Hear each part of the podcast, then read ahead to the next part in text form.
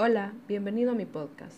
Soy Valeria Castro y en esta ocasión hablaremos de las fases de resolución de conflictos. Los seres humanos hemos aprendido y desarrollado formas de resolver conflictos de la mejor manera posible, pero muy pocos los ponen en práctica en su vida.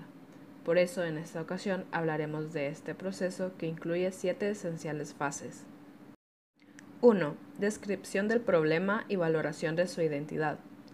Para resolver algo hay que identificar el problema y evaluar el panorama de por qué es considerado como tal. Cuando algo nos molesta, lo primero que pensamos es en qué hacer para ya no sentir ese malestar, ¿verdad? Entonces hay que valorar en una escala del 1 al 10, considerado 1 como el menor y 10 como el mayor grado de incomodidad y enojo que una situación puede generar para llamarlo un conflicto y explicar por qué nos hace sentir de esa forma. Aplicando con un ejemplo, comenzaríamos diciendo que María encuentra a su padre fumando en, en su casa. Le genera malestar y enojo. Califica el problema con un 10.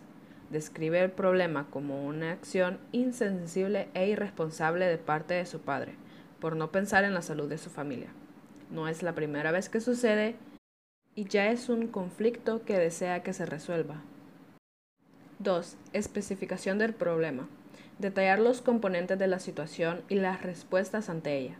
En palabras simples, reconocer las variables que generan la situación y lo que éstas han causado.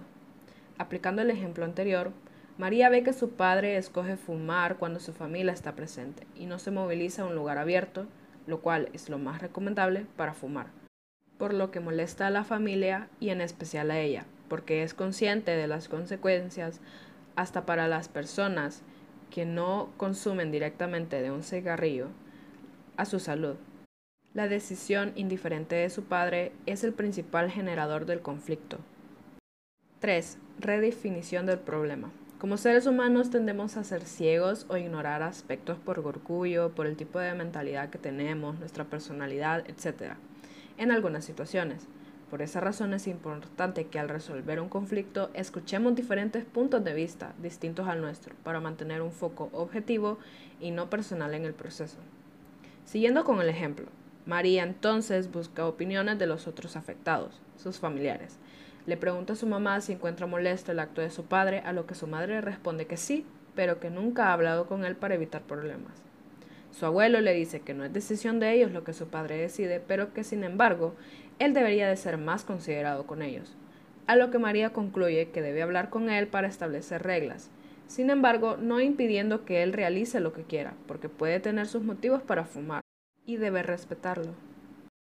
4. Determinación de objetivos. Plantearse objetivos en el proceso es importante, para no perder el foco o la razón de por qué se comenzó a tratar un problema, un conflicto lo que se quiere lograr con esto y así no exista desmotivación para dejar de lado de nuevo la situación. Requiere la participación de todas las partes involucradas para una resolución exitosa. Continuando con el ejemplo, María se plantea hacer que su padre elija fumar en un lugar alejado donde el cigarrillo no afecte directamente a su familia, hacerlo consciente de lo que puede ocasionar a su salud y cambiar esa actitud indiferente de él.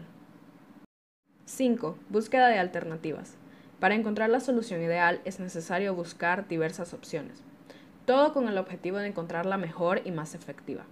Hay que poner en la mesa todas las formas que tenemos para resolver el conflicto, qué se necesita para cada una y la efectividad que tienen para acabar con el problema. Incluso las ideas más vagas son útiles. Recuerda que no hay buena o mala alternativa, solo una mejor que otra.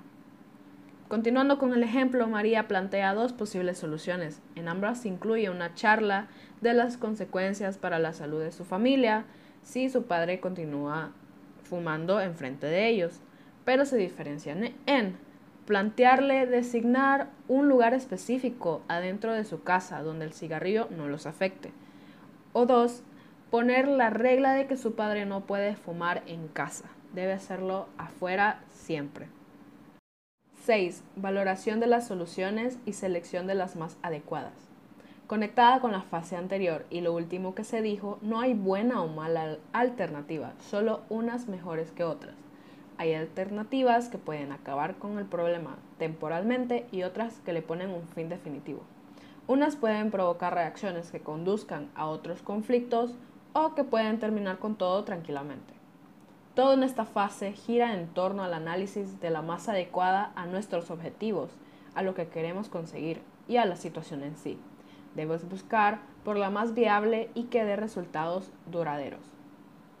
Continuando con el ejemplo, María, al ser consciente de la indiferencia de su padre, elige ejecutar la alternativa 1, donde su padre no se deba movilizar mucho, solo ser consciente de no fumar enfrente de ellos, donde los pueda afectar directamente, desplazarse dentro de su hogar y lograr que sea responsable con sus decisiones.